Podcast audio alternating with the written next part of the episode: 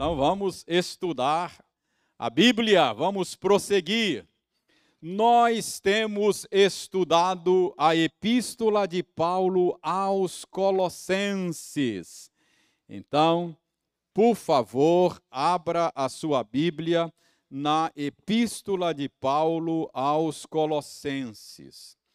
Se você tem nos acompanhado, você sabe que nós ah, analisamos até o verso 16 do capítulo 3 de Colossenses. Ah, nós vínhamos lendo a cada domingo, repetidamente, Colossenses 3, de 1 a 17. E vínhamos analisando gradativamente, não é? versículo por versículo. É, hoje nós vamos ler Colossenses 3, uma outra, uma outra porção.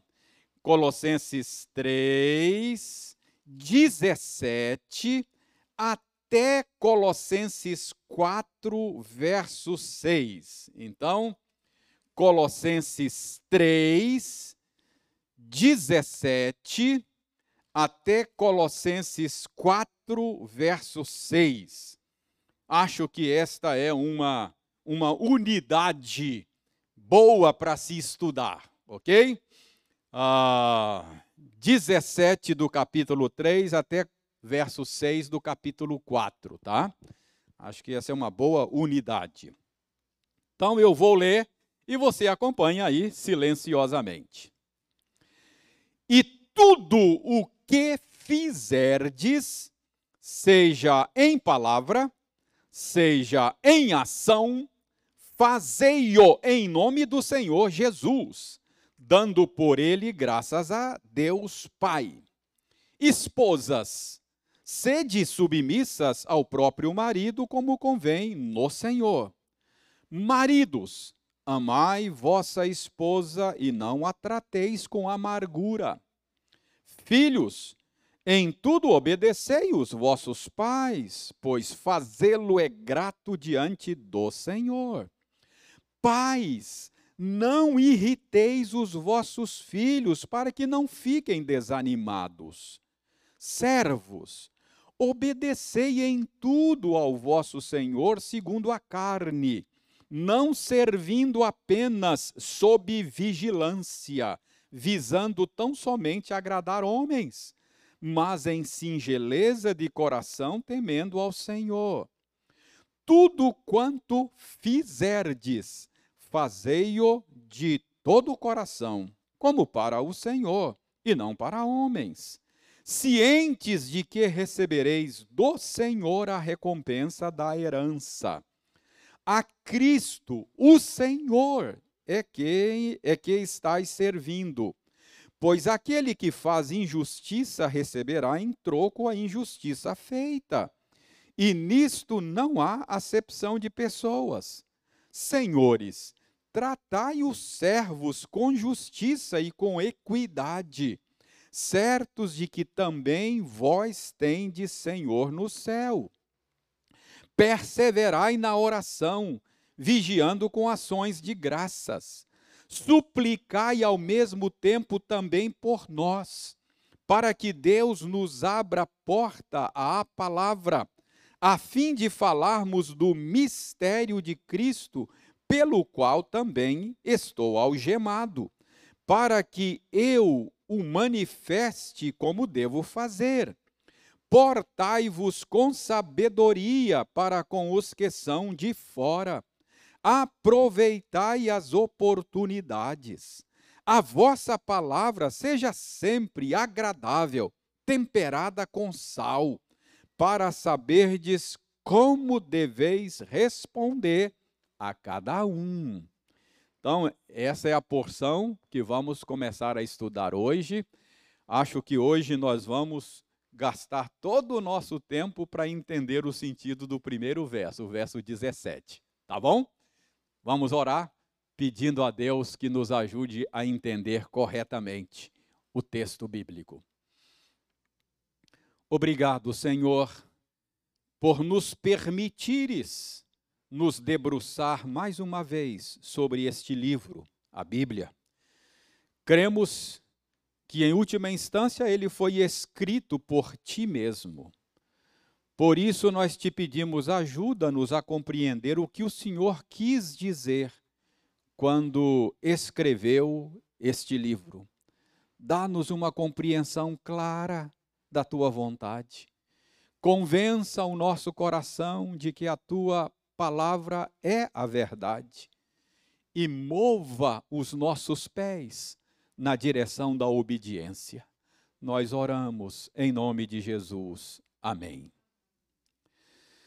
Muito bem, irmãos, uh, vejam, hoje talvez a gente vai aí é, gastar todo o nosso tempo de aula para entender o verso 17. E isso é importante porque esse verso 17 é introdutório dessa nova sessão, que é a última sessão de Colossenses. Uh, depois dessa sessão, vem aí as saudações finais da carta. Então, é a última sessão. E o verso 17 é como uma introdução a essa última sessão. Mas ele é, ao mesmo tempo, um elo de ligação entre a sessão que vamos começar a analisar hoje e a sessão anterior. Como é que a gente descobre isso? Como é que começa o verso 17? Como é que começa o verso 17? E tudo o que fizerdes. E essa cláusula e é o quê? E é uma conjunção de que natureza essa conjunção? Conjunção é um termo que liga dois pensamentos, duas sentenças, não é? Então, qual é a natureza dessa conjunção? Conjunção aditiva. Então, o que, que é uma conjunção aditiva? É uma conjunção que adiciona, que soma, que acrescenta, não é? Então, conjunção aditiva é um termo que liga duas sentenças, não é? Uh, aqui no caso, dois blocos, eh, numa relação de adição. Uh, a segunda, a, a segunda sentença ou segundo bloco acrescenta, soma, adiciona coisas ao primeiro bloco. Então, Paulo terminou, está terminando um bloco aqui, não é? Quando ele fala, e tudo que fizerdes, significa que ele terminou, mas não terminou.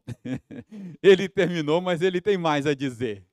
Ele terminou, mas ele quer somar, adicionar, acrescentar mais coisas. Então, uh, para que a gente entenda o verso 17, que é uma ligação entre o que Paulo vinha dizendo e o que Paulo vai dizer agora, a gente precisa relembrar o que Paulo vinha dizendo. O que, que Paulo vinha dizendo antes? Paulo vinha dizendo como é que nós crescemos o crescimento que vem de Deus. Lembra? Então, Paulo vinha ensinando como é que você cresce o crescimento que vem de Deus. Então, Paulo vinha dizendo: para você crescer o crescimento que vem de Deus, você deve fazer a palavra de Deus habitar ricamente em vocês. Lembra? Habite em vós, habite ricamente em vós a palavra de Cristo. É isso que Paulo diz. Então, para você crescer o crescimento que procede de Deus, você deve fazer a palavra de Cristo habitar ricamente em você. E a pergunta é: Paulo, como é que eu faço a palavra de Cristo habitar em mim? Ele diz: por meio da instrução, por meio do aconselhamento e por meio da adoração. Lembra que Paulo falou? Instruí-vos uns aos outros, aconselhai-vos mutuamente, uh, entoando é, hinos, salmos, hinos e cânticos espirituais. Então, a palavra de Deus habita ricamente no povo de Deus, enquanto ele é instruído, uns aos outros estão instruindo, enquanto eles aconselham uns aos outros, enquanto eles adoram. Não é? É a maneira de fazer a palavra de Cristo habitar ricamente em nós. Então é isso que Paulo vem dizendo. Então, depois de dizer, para vocês crescerem o crescimento que vem de Deus, vocês devem fazer a palavra de Cristo habitar em vocês por meio da instrução, do aconselhamento, da adoração. Aí Paulo terminou essa sessão. E aí vem o e do verso 17. E tudo que fizerdes, então Paulo vai acrescentar coisas ao que ele vinha dizendo. Então é como se Paulo dissesse: olha, para crescer o crescimento que vem de Deus, além de instrução, além de aconselhamento, além de adoração, vocês precisam de mais coisas. E eu vou acrescentar agora nessa sessão. E adição conjunção aditiva. Entendeu o movimento aí de uma sessão para outra? Está claro o movimento de uma sessão para outra? Então, verso 17 introduz essa nova sessão que vai somar, que vai acrescentar coisas ao que Paulo vinha dizendo. Agora veja bem, tendo comentado aí a conjunção aditiva, eu quero chamar a sua atenção para, para a expressão tudo quanto fizerdes. E, diz Paulo no verso 17, e tudo o que fizerdes. Tudo o que fizerdes. Essa é a expressão. Uh, Deixe-me mostrar que essa expressão ela acontece duas vezes nesse bloco, nessa sessão. Veja aí, no verso 17 e no verso 23. Descobriu aí no verso 23?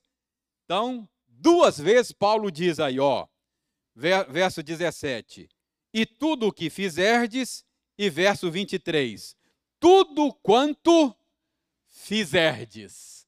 Então, essa é uma expressão importante, porque Paulo repete duas vezes aí a expressão nesta sessão, não é? Então, tudo quanto fizerdes ou tudo o que fizerdes. Eu quero que você note também que é uma expressão abrangente. Abrangente. Tudo, tudo que vocês fizerem, tudo é abrangente. Paulo chega a dizer: tudo que vocês fizerem, seja em palavras, seja em ação. Verso 17. Então, é uma expressão que abrange tudo.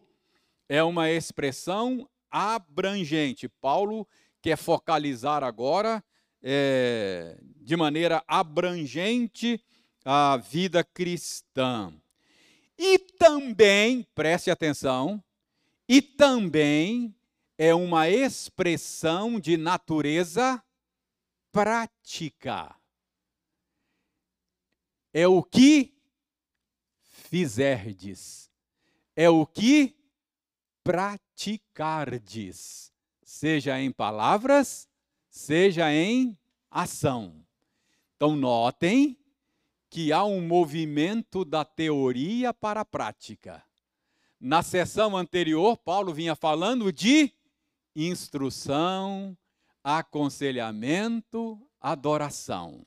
Então, para você crescer o crescimento que vem de Deus, Paulo vinha dizendo, vocês devem fazer a palavra de Cristo habitar em vós por meio do, da instrução, por meio do aconselhamento e por meio da adoração.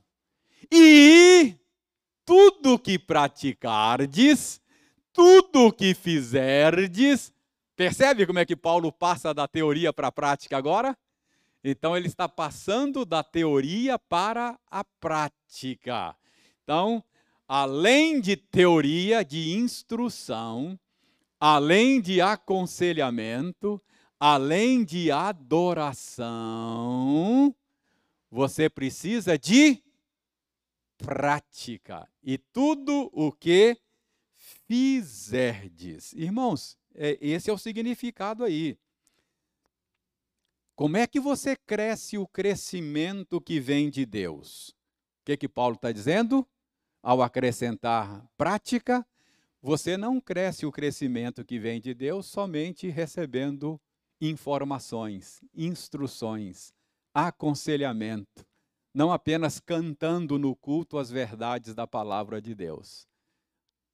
Além disso, você precisa, conjunção aditiva, somar a isso o quê? Adicionar a isso o quê? Prática. Prática. É assim que a gente cresce o crescimento que vem de Deus. É muito importante você entender isso. Abra sua Bíblia em Hebreus, deixe-me mostrar como é que o escritor de Hebreus relaciona maturidade cristã com a prática. Ele relaciona essas duas coisas. Hebreus capítulo 5. Vejam aí, Hebreus 5. Acharam Hebreus 5? Ache em Hebreus 5 os versos 13 e 14. Achem em Hebreus 5, versos 13 e 14. O escritor de Hebreus vem chamando a atenção dos seus leitores, uh, que eram judeus cristãos, não é? Uh, que eles já deveriam ter crescido mais do que tinham crescido, não é? Pelo tempo, eles já deveriam ter é, serem maduros. Mas veja bem o que, que ele diz no verso 13. Olha, ora, todo aquele que se alimenta de leite é inexperiente na palavra da justiça, porque é criança. Então, no verso 13, ele fala de cristãos imaturos. Se alimenta de leite. São crianças, não cresceram o crescimento que vem de Deus. Agora, olha o verso 14, ele vai se referir agora ao cristão maduro. Cristão maduro é aquele que se alimenta de alimento sólido, porque o alimento sólido é para os adultos, para aqueles, preste atenção, para aqueles que, preste atenção, pela prática, têm as suas faculdades exercitadas para discernir não somente o bem, mas também o mal. Então, o que ele está dizendo aí no verso 14 é que o alimento sólido é para aqueles que, pela prática, amadureceram. Como é que a gente amadurece? Pela prática. Então, voltando aos Colossenses, depois de dizer que para crescer o crescimento que vem de Deus, nós devemos receber instrução, aconselhamento, participar da adoração.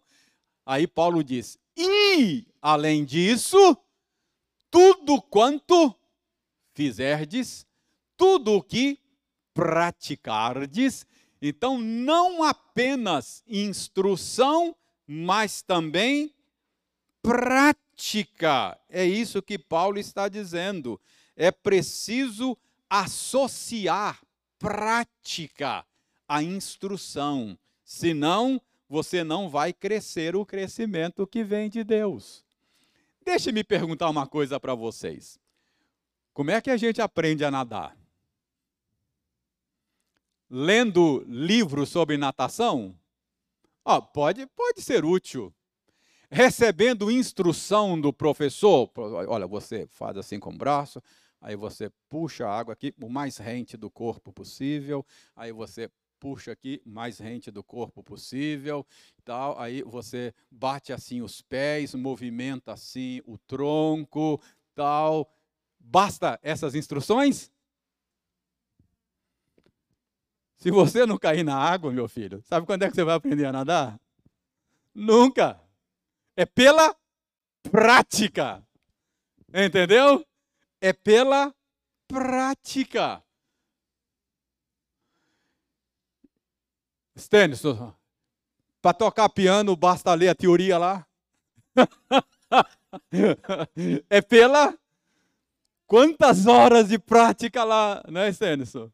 Não aprende, não, não, não cresce o crescimento que vem de Deus na vida cristã também, se não for pela prática. Então é isso que a gente aprende nessa transição que Paulo faz aqui na carta aos Colossenses. Isso precisa estar claro. É, não é somente recebendo instruções. Você vem aqui, senta e eu instruo você, né? Instruo, dou, dou orientação, digo, olha, é isso que a Bíblia está dizendo para você. Se você não sair daqui e colocar isso em prática, sabe quando é que você vai crescer? Nunca. É pela. É importante a instrução? É importante. Ah, ah, ah, é importante. É necessária. Mas não é suficiente. Não é suficiente. É isso que Paulo está mostrando aqui nesta transição. O verso 17 do capítulo 3 de Colossenses leva-nos a compreender a coisa dessa maneira, não é? É pela prática. Mas aqui a gente precisa ser cuidadoso, cauteloso e claro. Aqui eu preciso ser claro. Você tem me ouvido dizer aqui, vez após vez, que santificação não é uma questão de esforço pessoal. Não é? é eu tenho dito aqui que, que você não é aperfeiçoado por força de vontade. Não é apenas uma questão de força de vontade. Aí você vai dizer, mas reverendo, agora senhor está se contradizendo. Como é que o senhor fala uma coisa e depois fala outra, não é? Só, só resolve aí. É? Então aqui eu preciso ser muito claro. Eu tenho dito a vocês que o aperfeiçoamento cristão não é uma questão de força de vontade. Você não é aperfeiçoado pelo seu esforço, e isso eu continuo sustentando, tá bom? É isso que eu, é, é, essa é a verdade bíblica. É, você não é aperfeiçoado pelo seu esforço. Agora, o que eu estou dizendo é o seguinte: você não é aperfeiçoado sem o seu esforço. Vê se você consegue fazer a distinção. Você não é aperfeiçoado pelo seu esforço, mas você não é aperfeiçoado sem o seu esforço. Difícil compreender? Você não é aperfeiçoado pelo seu esforço. Você é aperfeiçoado por meio do seu esforço. Consegue fazer a distinção? Você não é salvo pela sua fé. Você é salvo por meio da sua fé. Quem te salva não é a sua fé. Quem te salva é Deus, é Cristo. Você é salvo por Ele. Mas Ele salva você por meio da sua fé. É mediante a fé. Então, Preste bem atenção, isso tem que ficar bem claro aqui, uh, uh, porque o seu esforço não é a causa eficiente, o seu esforço é a causa instrumental, é o que Deus usa. Mas quem aperfeiçoa você é o seu esforço? Não, é Deus. É Deus. Mas Ele aperfeiçoa por meio do seu esforço. Entendeu? Você faz distinção entre causa eficiente e causa instrumental? Deixa eu tentar ilustrar isso. Pense num circuito elétrico. Essas lâmpadas estão sendo acesas, não estão? Elas estão sendo acesas porque estão conectadas a uma fonte de energia, não é verdade? Ah, vamos pensar numa bateria. Vamos imaginar que fosse uma bateria a fonte de energia dela. mas elas estão conectadas à fonte de energia por meio de fios condutores. Elas estão sendo acesas pelo fio? Não, mediante o fio. O fio é a causa instrumental. A causa eficiente é a bateria. Quem acende a lâmpada é a bateria. Mas quem conecta a lâmpada à bateria são os fios, entendeu?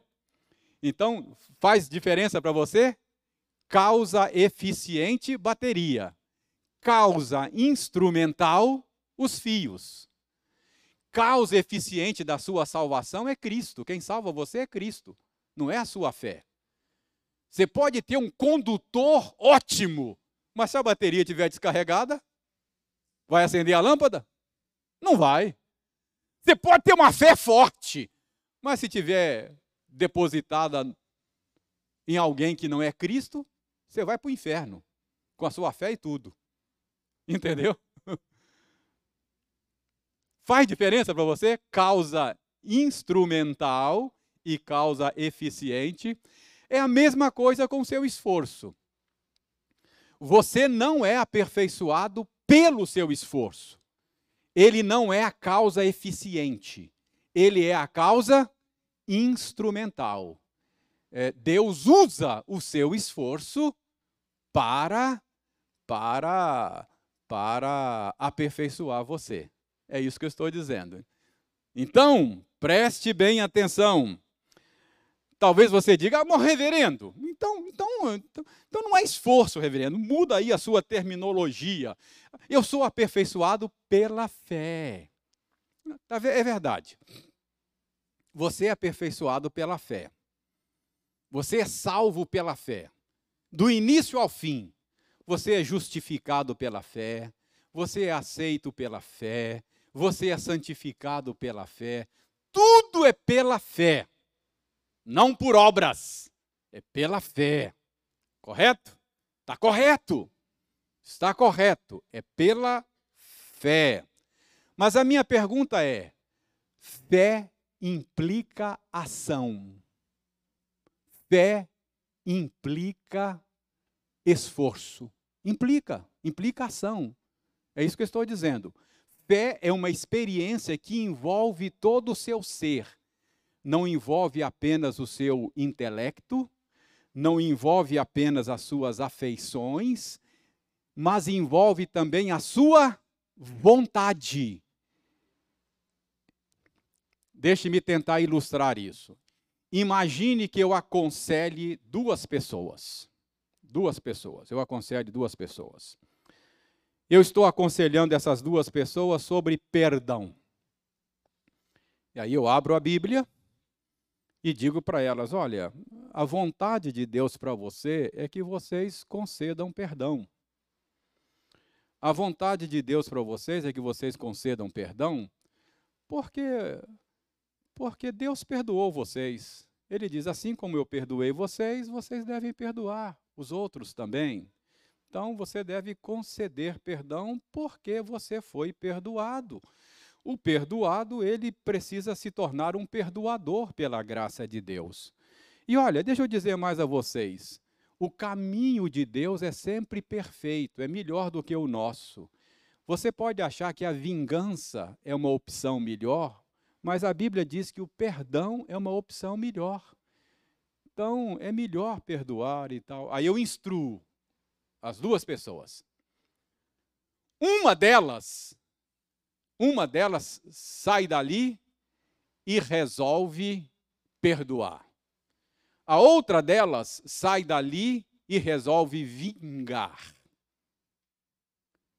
Quem creu na verdade bíblica? Quem creu? Qual das duas? Quem praticou. Não tem fé sem prática. Fé sem obras é. Não creu simplesmente não creu. Ah, você pode falar que creu, mas não creu. Se, se, se eu digo, se você não age de acordo com, você está deixando de crer. Então, o é, que, que eu poderia dizer para aquele que resolveu vingar? Eu vou dizer, esforce mais. Não, eu ia dizer, creia mais, cara. Você tem que crer. Você não está crendo. Você não está acreditando que a palavra de Deus é boa, que a vontade de Deus é perfeita. Você está confiando mais em você mesmo. Por isso é que você não fez. Entendeu? Precisa de mais esforço ou de mais fé? De mais fé. Tem que crer mais. Não é? Mas fé implica o quê? Prática. Tá claro aí ah, que eu não estou me contradizendo quando eu digo que não é por esforço que você é aperfeiçoado? Você é aperfeiçoado pela graça. Você é aperfeiçoado por Deus. Mas você não é aperfeiçoado sem esforço. Entendeu? Tudo quanto fizerdes, e tudo o que fizerdes, tudo o que praticardes.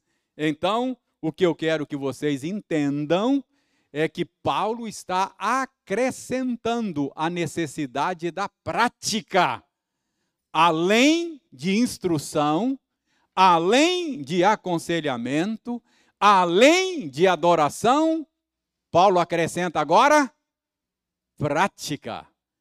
Tudo o que fizerdes, não é? Uh, as, as, as virtudes cristãs, irmãos, elas são desenvolvidas com a prática, não é? É igual aprender a nadar. Como é que se aprende a ser generoso? Lendo livros sobre generosidade? Vai ajudar. Você tem que começar a praticar a generosidade. Comece a ser generoso, comece a repartir o que você tem. Uh, aprenda, no início vai ser meio complicado, você não tem muito jeito para esse negócio, você vai achar difícil, seu coração vai dizer que, que uh, uh, uh, não, esse não é o caminho, se você dividir o que você tem, você vai ficar sem. E aí você vai ouvir o seu coração ou ouvir o Espírito Santo falando da Escritura? Não é? Oi. Exatamente. E, e, e, eu usei essa ilustração outro dia, não é, Enéas? Que no início, quando o sujeito está aprendendo a dirigir, a gente vê que ele, ele ainda não pegou o jeito, não é? Ele tem que pensar para fazer. E às vezes ele tem que, ele tem que se esforçar, não é? Ele tem que pensar, ele tem que pisar na embreagem, tem que passar a marcha aqui a primeira, tem que soltar o pé da embreagem devagarinho, tem, tem, que apertar o acelerador devagarinho para não para não não deixar o carro morrer e tal. É, é, ele, ele tem, que, ele tem que pensar para agir no início. Obrigado, Gil. Mas depois não. Depois ele, ele, ele, acaba, ele acaba fazendo isso naturalmente. Então, às vezes, para ser generoso, ele vai ter que se esforçar um pouco, não é? E aí ele divide o que tem, depois não dorme. Ai meu Deus, o que, que eu fui fazer?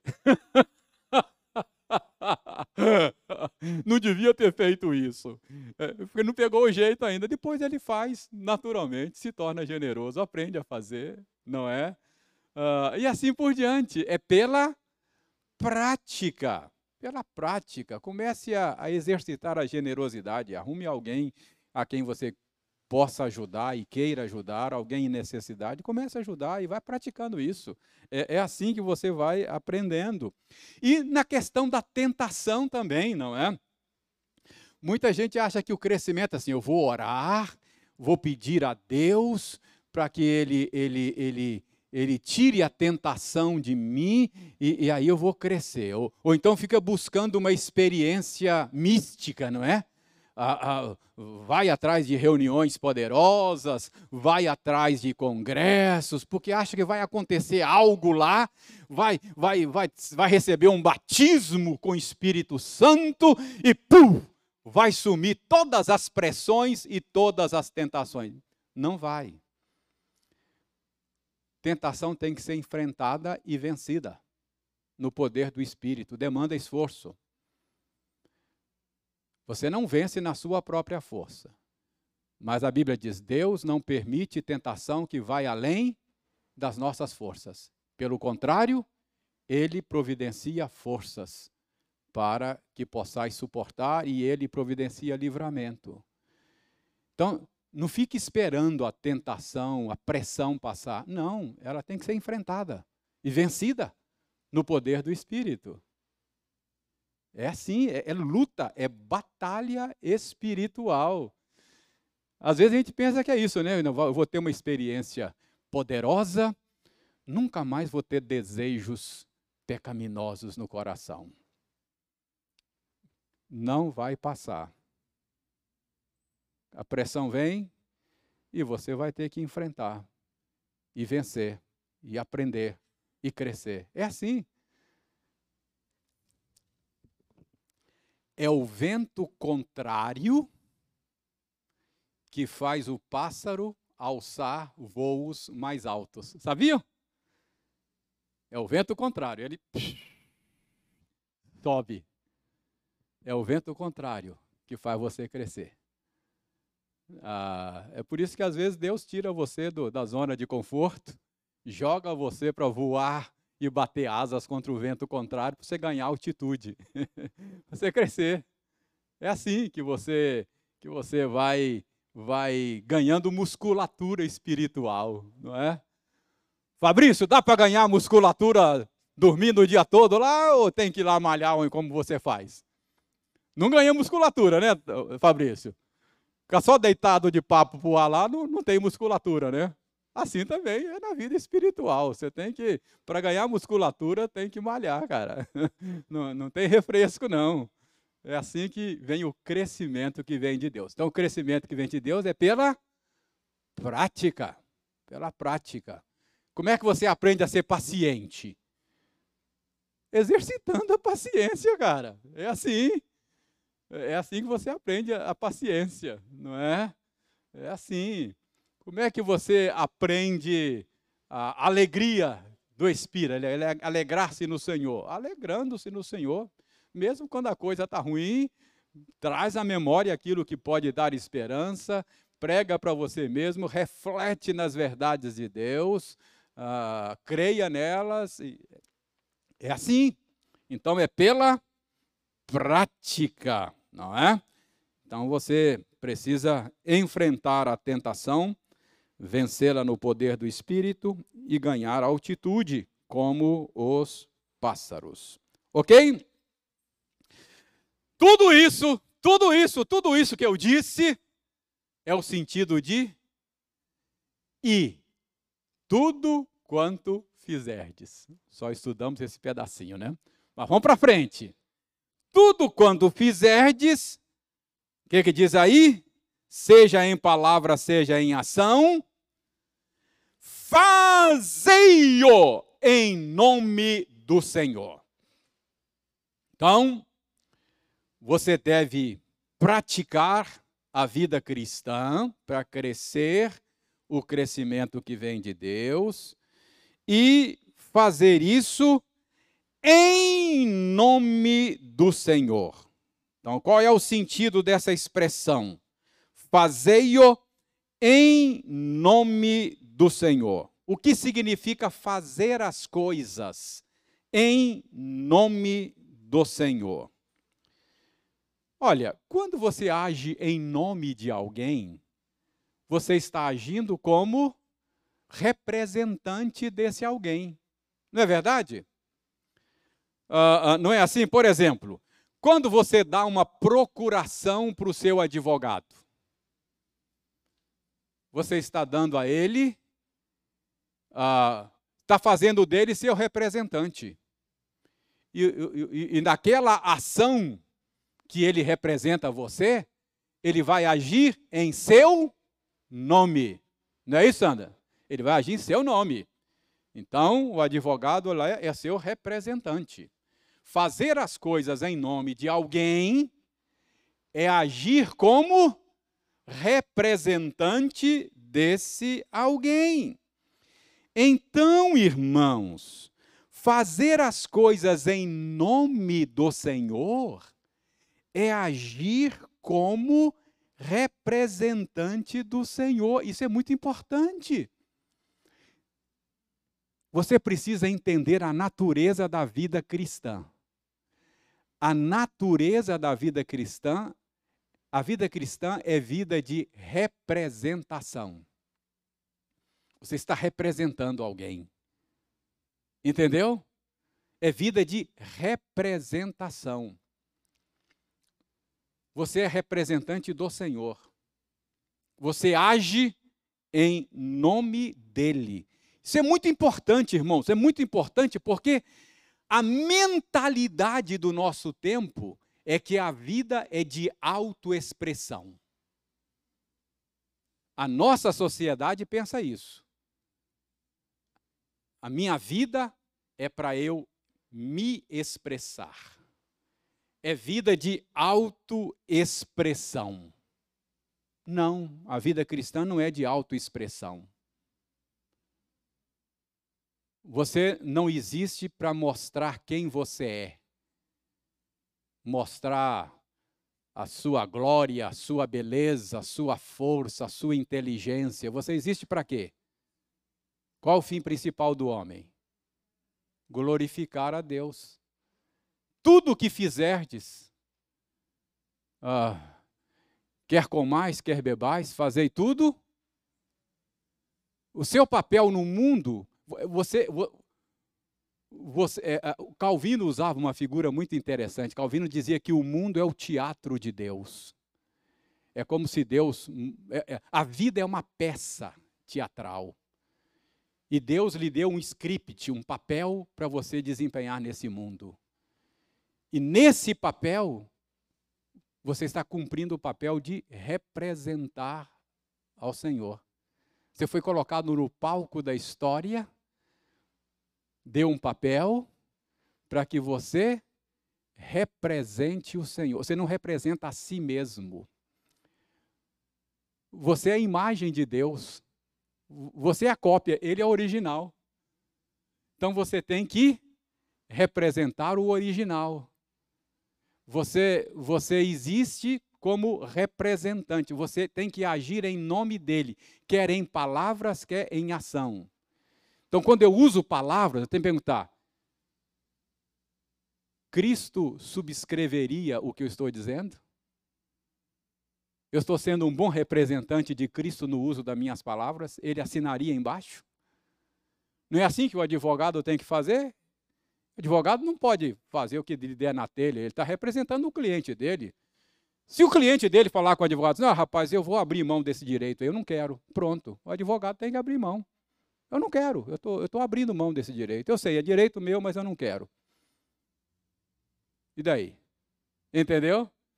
Então, você é representante. Fazer em nome do Senhor é fazer como representante. Essa é a ideia. Tudo o que fizerdes, não é? Uh, Fazei-o em nome do Senhor. Então, a vida cristã não é vida de autoexpressão, é vida de representação. Outro dia eu estava caminhando com ele. De vez em quando eu vejo essas camisas lá com muitas pessoas, lá no Parque Ipanema. Estou caminhando lá com a Eliane. Tem umas camisetas que é, tem, tem umas, umas, frases motivacionais, né? Eu chamei a atenção da Eliane. Falei, olha aquela frase ali, ó. Seja a melhor versão de si mesmo. Já viu essa frase motivacional? Seja a melhor versão de si mesmo. Você sabe qual é a melhor versão de mim mesmo? Sabe? Sabe o que a Bíblia diz da melhor versão de mim mesmo? Sabe o que a Bíblia diz? Trapo a minha justiça, a minha melhor versão, sabe qual é? Trapo de imundície. Isso, isso não é filosofia cristã. Seja a melhor representação de Cristo. Aí sim. Não é a melhor versão de si mesmo, é a melhor representação de Cristo. É isso que você tem que ser. Não a melhor versão de você mesmo. A minha vida não é autoexpressão, não é para expressar quem eu sou. Minha vida é de representação. Eu tenho que representar a Cristo no mundo. Que a beleza de Cristo se veja em mim, toda sua admirável pureza e amor. Oh, tu, chama divina, todo meu ser refina, até que a beleza de Cristo se veja em mim. Não é assim? Representante. Senhor, refina o meu ser até que as pessoas olhem para mim e vejam o Senhor. Já não sou eu mais quem vive, Cristo vive em mim.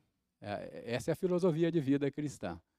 Então, isso que significa: tudo que você fizer, seja em palavra, seja em ação, fazei-o em nome do Senhor. Faça como representante dele. E não apenas isso. Preste atenção e eu termino aqui, eu tenho cinco minutos. Olha o verso 23. O verso 23 diz a mesma coisa com uma pequena mudança. Eu tô, estou comentando o 17. Mas olha o 23. Tudo quanto fizerdes, fazei-o de coração, como para o Senhor e não para homens. Preste atenção. O 17 diz: tudo que você fizer, faça em nome dele. O 23 diz: tudo que você fizer, faça como se fosse para ele. O que, que isso significa? Significa que o Senhor é a origem e o destino de tudo que fazemos. O Senhor é a origem e o destino da vida cristã. Dele, origem e para Ele são todas as coisas. Então, verso 17: tudo que você fizer, faça como representante dele, ele é a origem daquilo. Eu estou agindo como se o Senhor estivesse agindo. E tudo que você fizer, faça para Ele. Ele não é apenas a origem, mas Ele é também o destino da minha ação. Lutero usava uma, uma, uma, uma, uma expressão interessante. Lutero dizia que Deus está oculto nas nossas vocações. Para Lutero, todo papel que você desempenha na vida é uma vocação. Qual é a sua vocação? Você pode dizer, a minha vocação é mãe, é uma delas que Deus me deu. Eu fui chamada para ser mãe. Minha vocação é esposa, outra vocação. Minha vocação é professora. Então, uma pessoa pode ter várias vocações, não é? Então, eu tenho, eu, tenho vocação de pai, vocação de esposo. Deus me chamou para ser esposo, me deu uma esposa. Agora eu estou tendo vocação de avô, Deus me deu netos. Eu tenho a vocação de pastor, eu sou pastor de igrejas. Então, tem várias vocações, não é? Então, Lutero dizia: Deus está oculto nas nossas vocações. Se você perguntasse, Lutero, como é que Deus está oculto nas nossas vocações? Ele fala, primeiro, ele é a origem. Então, na minha vocação de pastor, eu sou um representante do Supremo Pastor. Eu tenho que olhar para ele para aprender a ser pastor. Eu tenho que agir como ele age, sendo pastor. Na minha vocação de pai, para onde eu tenho que olhar? Ele é pai. Então eu tenho que olhar para ele para aprender a ser pai. Se eu não olhar para ele, eu não vou aprender a ser pai. Eu vou ser pai do meu jeito e não do jeito dele. Na minha vocação de marido, para onde eu tenho que olhar? Para ele. olhar como é que ele lida com a sua esposa, a igreja, para eu aprender a lidar com a minha esposa. Percebe? Então, eu sou um representante dele em cada vocação. Então, ele é a origem da minha ação. Mas ele é o destino. Quando eu estou cuidando de vocês, eu estou fazendo não para vocês, mas para Ele. Ele é o destino. Quando eu estou cuidando da Eliane, no meu papel de marido, estou cuidando da Eliane, mas eu não estou fazendo para a Eliane. Tudo que fizer, de fazer como para o Senhor. Mas onde é que está isso na Bíblia? Ah, ele vai dizer: Eu tive fome e me desse de comer. Eu tive sede e me desse. Quando foi que eu fiz isso, Senhor? Quando você fez ao seu próximo, você fez a mim. Então Deus está oculto na minha vocação de duas maneiras: na origem e no destino daquilo que eu faço. Então você vai entender o verso 17 e o 23. O 17 é falar da origem. Tudo que você fizer, Fazei-o em nome do Senhor. O 23 fala do destino. Tudo que você fizer, faça de todo o coração como para o Senhor. Isso muda a sua vida, meu irmão. Isso muda a sua vida. Você vai mudar até o jeito de você lavar a louça em casa. Muda. Isso dá sentido a tudo que você faz. Isso muda a sua vida. Essa visão muda a sua vida. Muda completamente, muda seu casamento, muda sua criação de filhos. Quando você começar a ver o Senhor na origem e no destino de tudo que você faz, isso muda a sua vida. Entendeu?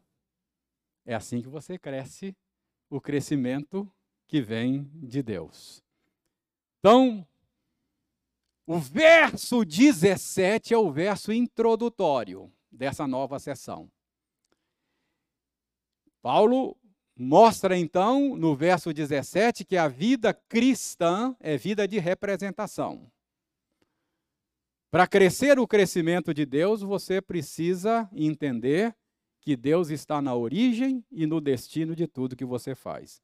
E aí, veja aí, dos versos 19 até o verso 6, Paulo desdobra o verso 17 nas várias esferas da vida. Tudo o que fizerdes na família, não é? Aí, verso 22, na sociedade, servos e senhores, patrão e empregado, e no capítulo 4, 2 a 6, na igreja. Três esferas diferentes da vida nossa. Então, o verso 17 introduz toda a sessão. E aí depois Paulo vai desdobrando a vida cristã nas diferentes esferas. Na família, marido e mulher, pais e filhos, na sociedade, na vida social, patrão e empregado, não é? Chefe subordinado, é, e na igreja, capítulo 4. Aí ele vai desdobrar o verso 17. Mas isso, esse desdobramento detalhado, nós vamos começar a ver na semana que vem, se Deus quiser. Então, por hoje é só o verso 17, que introduz uma nova sessão ensina para você que a vida, que, que o crescimento que vem de Deus demanda prática. Você não, não vai crescer só recebendo instrução, tem que começar a praticar para crescer. E uh, ensina para você que a vida cristã é vida de representação. O Senhor está na origem e o Senhor está no destino de tudo que nós fazemos. Ok? Nossa aula termina aqui. Alguma pergunta? Alguma colocação? Coisa boa é ter vocês aqui, viu? A cada domingo eu estou aqui sozinho falando para os bancos. Que coisa boa é ter gente para olhar na cara, olhar no olho. É bom ver. Isso aqui dá visibilidade à igreja. Na dispersão, a igreja se torna invisível. Ela, ela se mistura com os demais aí na cidade. Mas no domingo, ela ganha visibilidade. Isso aqui é a igreja. A igreja não é isso aqui, ó. Igreja é isso aqui, ó. Pedras vivas. O Senhor não habita isso aqui, ó. O Senhor habita isso aqui, ó. Templo do Espírito Santo é isso aí, ó. Que coisa boa é ver a igreja reunida aqui. Ver, tem visibilidade. A reunião é importante, porque é o momento em que a igreja ganha visibilidade. Você pode ver você pode ver, apalpar, tocar a igreja. Está aqui o corpo de Cristo. Daqui a pouco ela se dispersa e ela se mistura como sal da terra, luz do mundo, lá no meio da massa, e ela fica invisível. Mas no domingo ela psh, junta aqui, igual o enxame, aí você vê. Oh, que coisa boa, a igreja está aí. Deus continua sendo fiel. No meio da pandemia, a igreja está aí. Vai embora. Põe, junta de novo para a gente ver. Você tem que ver, de vez em quando dá uma olhada, dá uma espiada. Opa, tá aqui. Então aqui, ó, apalpar. Coisa boa. Vamos ficar em pé. Vamos agradecer a Deus a oportunidade de ver a igreja reunida. Que coisa boa. Obrigado, Senhor, por essa bendita visão. Muito obrigado por poder ver o teu povo reunido aqui.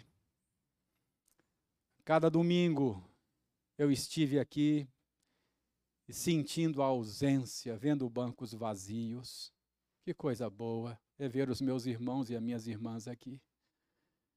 Bendito sejas por essa visão maravilhosa que o Senhor nos deu nesta manhã. Obrigado pela instrução da tua palavra. Muito obrigado.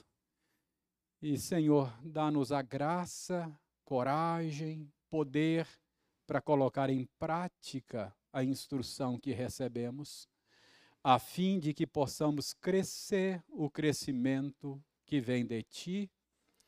Abençoe aqueles que estão em casa, que não puderam estar aqui, e que eles sintam um desejo imenso de participar desse momento em que a igreja ganha visibilidade. Obrigado, ó Deus, e que logo mais o Senhor queira nos permitir outro ajuntamento para o culto público. Dá-nos, ó Senhor Deus, um bom domingo. Abençoa as tuas servas que têm a vocação de mãe. Dê a elas a tua graça. Nós oramos em nome de Jesus. Amém. Amém.